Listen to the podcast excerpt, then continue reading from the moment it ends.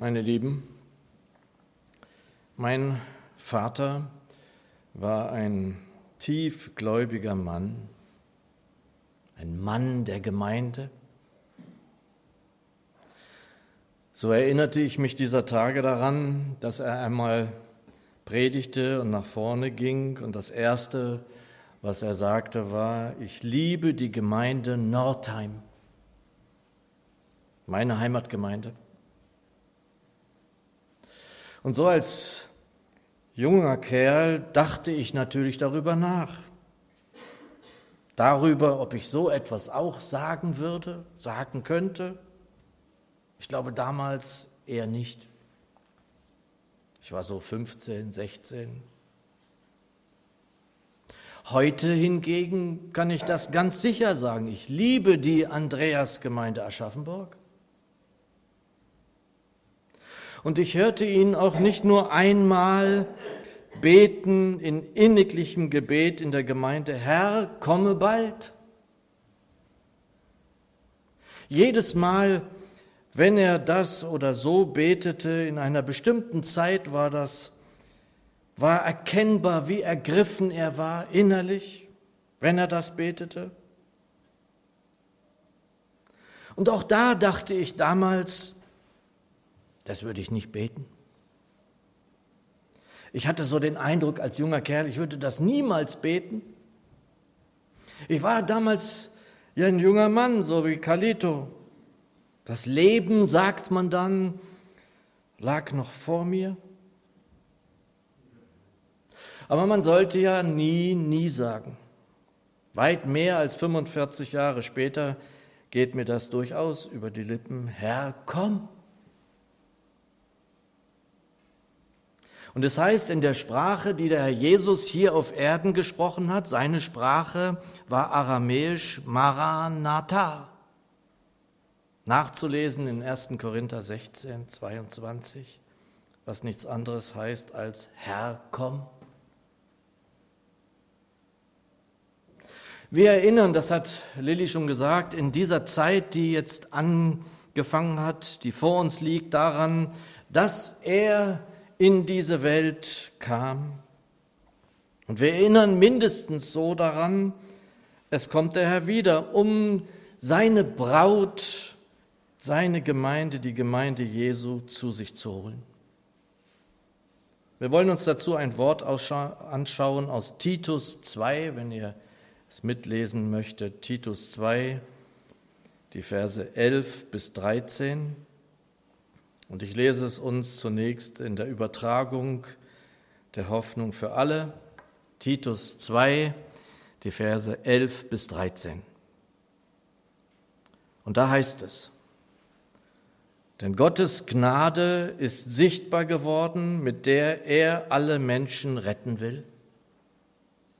Sie bringt uns dazu, dass wir uns von aller Gottlosigkeit und allen selbstsüchtigen Wünschen trennen stattdessen besonnen und rechtschaffen hier in dieser Welt leben, so wie es Gott gefällt. Denn wir warten darauf, dass sich unsere wunderbare Hoffnung erfüllt, dass unser großer Gott und Retter, Jesus Christus, in seiner ganzen Herrlichkeit erscheinen wird. Und Herr, ich danke dir dafür, dass wir diese Zeit jetzt gemeinsam als Gemeinde hier so in Frieden und Freiheit erleben dürfen. Sich auszurichten danach, dass du kommen willst, wiederkommen willst und wie es war, dass du in diese Welt kamst. Segne uns und dein Wort. Amen. Diese Zeit, in der mein Vater das ein paar Mal betete, Herr, komme bald, war auch so eine Zeit, in der sehr vieles ganz unsicher schien. Eine Zeit, in der der sogenannte Kalte Krieg da war. Wie oft waren wir damals in meiner Heimat in Südniedersachsen oft kaum einen Steinwurf entfernt von der Grenze zur DDR, wo dieser Todesstreifen immer zu sehen war in meiner Heimat.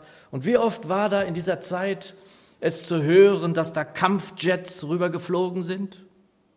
Das war dann so, für Sekunden lang konnte man fast gar nichts verstehen. Es war auch so die Zeit des NATO-Doppelbeschlusses. Vielleicht sagt es noch einen von euch etwas. Es war, glaube ich, meine ich, zur Zeit des Bundeskanzlers Helmut Schmidt.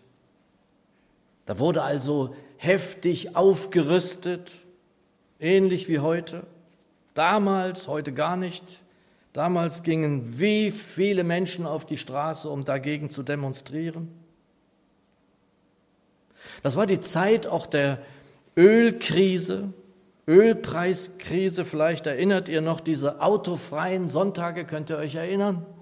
Da sind dann so einige mit dem Fahrrad über die Autobahn rüber. Also es waren ebenso Zeiten, in denen die Menschen in unserem Land ängstlich waren und durchaus begründet ängstlich. So wie diese Zeiten, die wir jetzt erleben müssen. Sie werden, und das ist eben das, was wir uns immer wieder auch vor Augen führen sollten, sie werden nicht besser werden, diese Zeiten.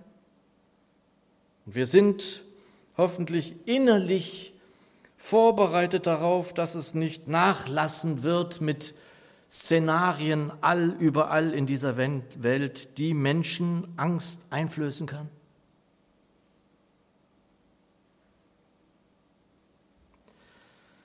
Und liebe Geschwister, schon allein, dass da jetzt sehr viel Zeit vergangen ist, darf uns zeigen, dass das Wiedererscheinen unseres Herrn Jesus nicht sehr viel ferner sein kann.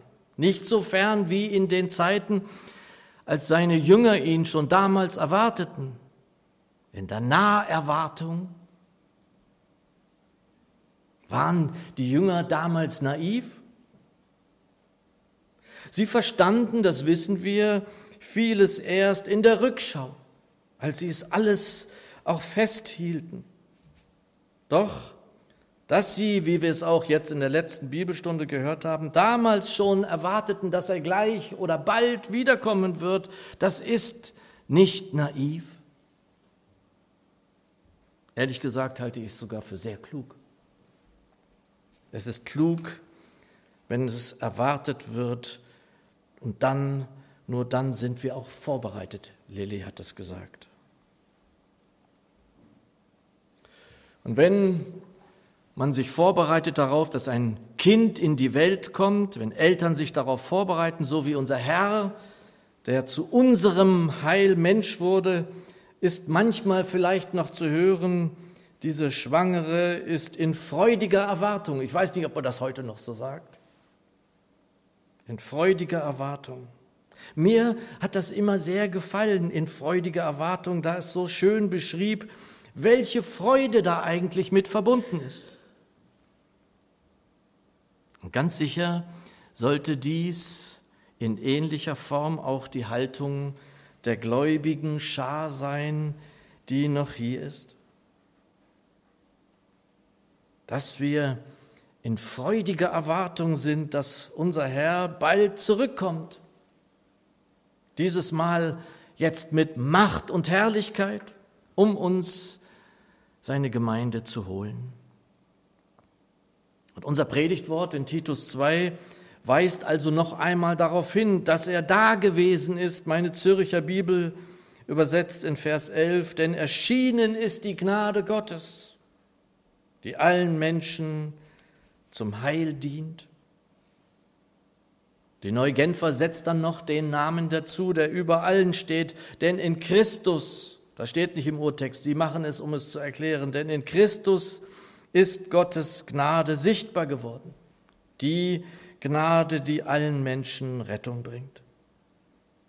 Mir gefallen da ehrlich gesagt an dieser Stelle mal wieder die alten Übersetzungen, die genauer sind. Zum Beispiel die Menge Bibel, die ich auch sehr schätze. Da heißt es, denn erschienen ist die Gnade Gottes, die allen Menschen das Heil bringt. Schon allein dass er in diese Welt hinabgekommen ist. Unser Herr Jesus, fern vom Vater, der in den Himmeln verblieb, das allein ist ja schon eigentlich reine Gnade. die Herrlichkeit dort beim Vater zu verlassen, hinab in die Finsternis dieser Welt, die ihn nicht aufgenommen hat. Und er kam ja auch, das ist mir in den letzten Jahren immer deutlicher geworden, er kam ja nicht einfach so in diese Welt und konnte sofort wirken. Er sollte erst mal Mensch werden, Mensch sein, wie wir es sind.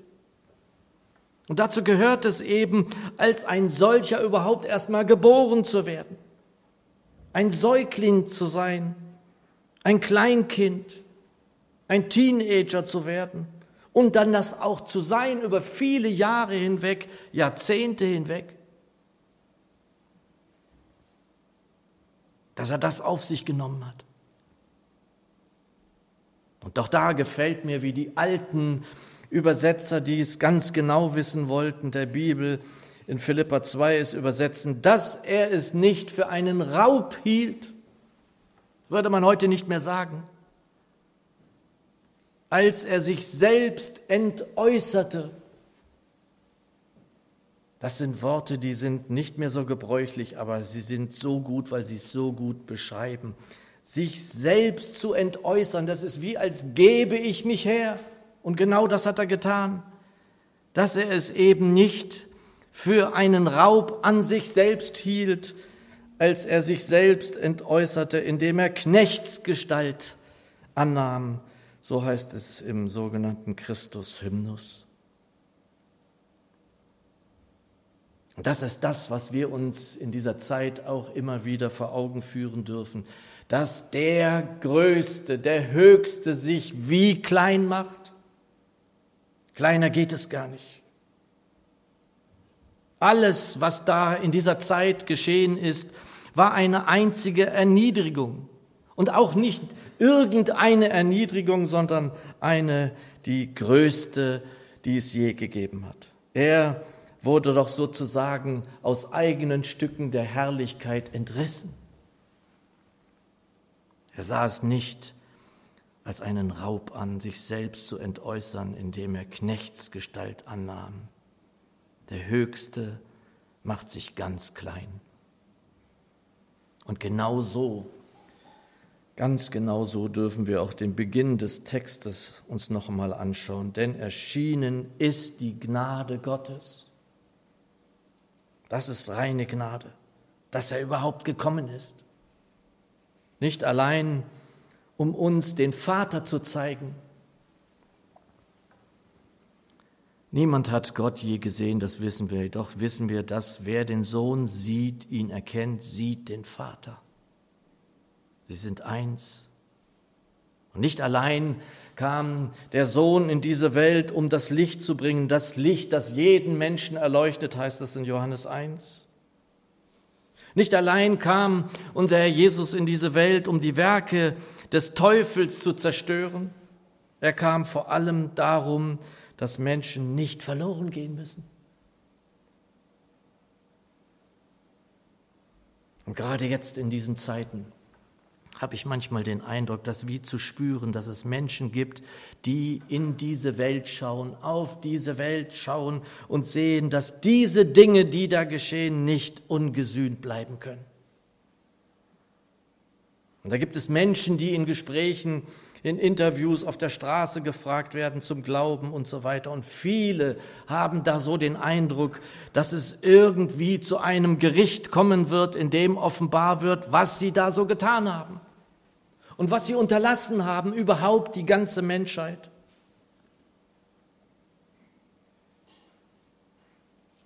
Und Menge übersetzt, das haben wir gerade gehört, denn erschienen ist die Gnade Gottes.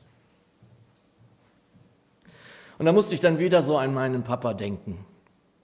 Wenn er gepredigt hat, er hat viel gepredigt, und er sich so auf eine Predigt vorbereitete, dann saß er manchmal im Wohnzimmer mit dem Novum Testamentum Graece auf den Kien, also dem Grundtext des griechischen Neuen Testaments und las dann manchmal so einige Passagen im Altgriechisch vor, das war schon beeindruckend. Und dann nahm er dann die Bibel dazu, wenn er dann so einen kurzen Text hatte, seine geliebte Menge Bibel nahm er dazu, um zu vergleichen, wie sie dann so das übersetzt. Und dann saß er da und dann lachte er, lächelte er und sagte, so genau übersetzt die Menge Bibel, ich kann das nicht vergessen. Er war begeistert davon, mit Recht.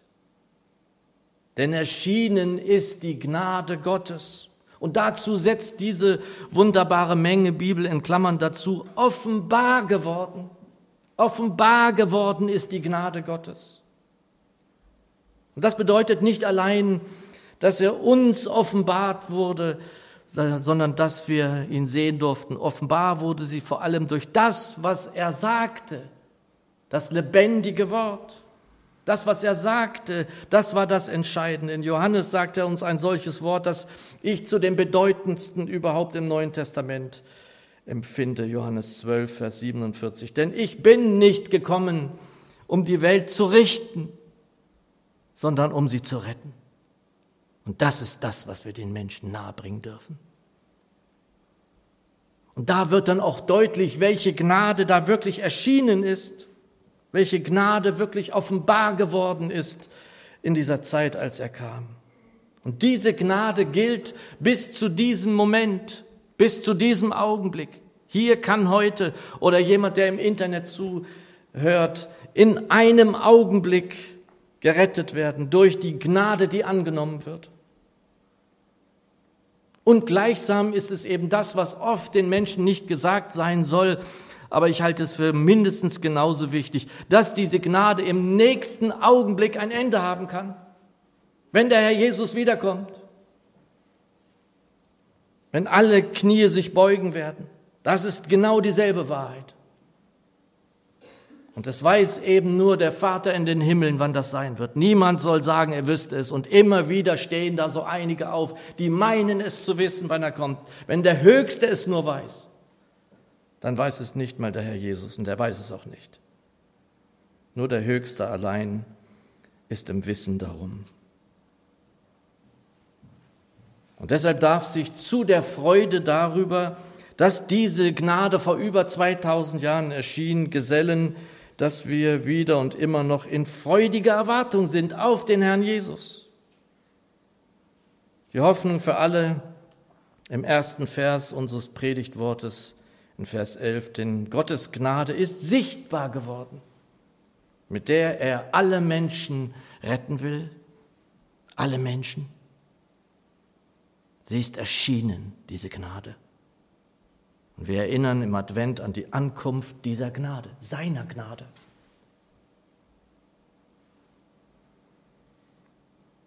Und hören dann darauf, was der Apostel im Vers 12 dazu fügt.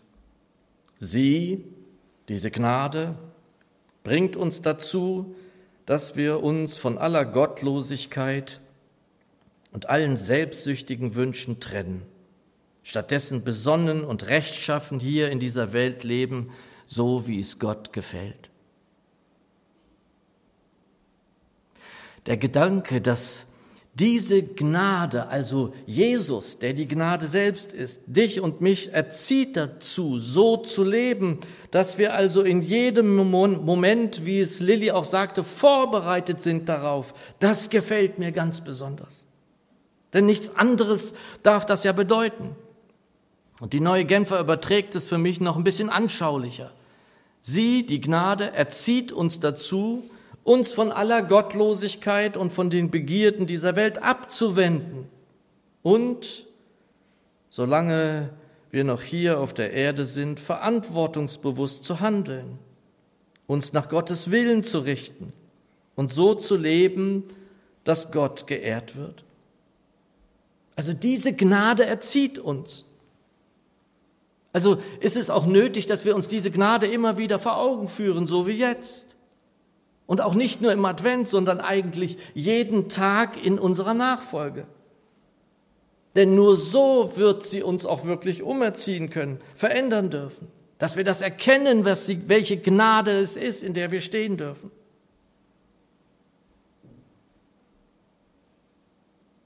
Der gute alte Luther übersetzt den Anfang des Verses 166 aus Psalm 119. Herr, ich warte auf dein Heil.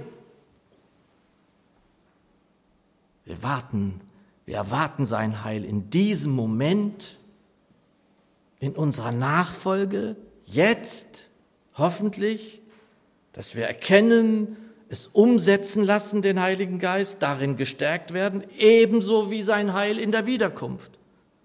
Wenn einmal alles heil werden darf. Versteht ihr, Geschwister? Wir sind also hoffentlich immer und überall in der freudigen Erwartung der Umgestaltung von uns selbst. Jeden Tag neu, dass er da etwas neu machen will in uns ähnlicher werden lassen will. Ebenso wie in einer wachen, vorbereiteten Haltung auf seine Wiederkunft mit Macht und Herrlichkeit. Womit dann der dritte und letzte Vers unseres Predigtwortes zum Zuge kommt, kommt die Hoffnung für alle, überträgt in Vers 13, denn wir warten darauf, dass sich unsere wunderbare Hoffnung erfüllt dass unser großer Gott und Retter Jesus Christus in seiner ganzen Herrlichkeit erscheinen wird.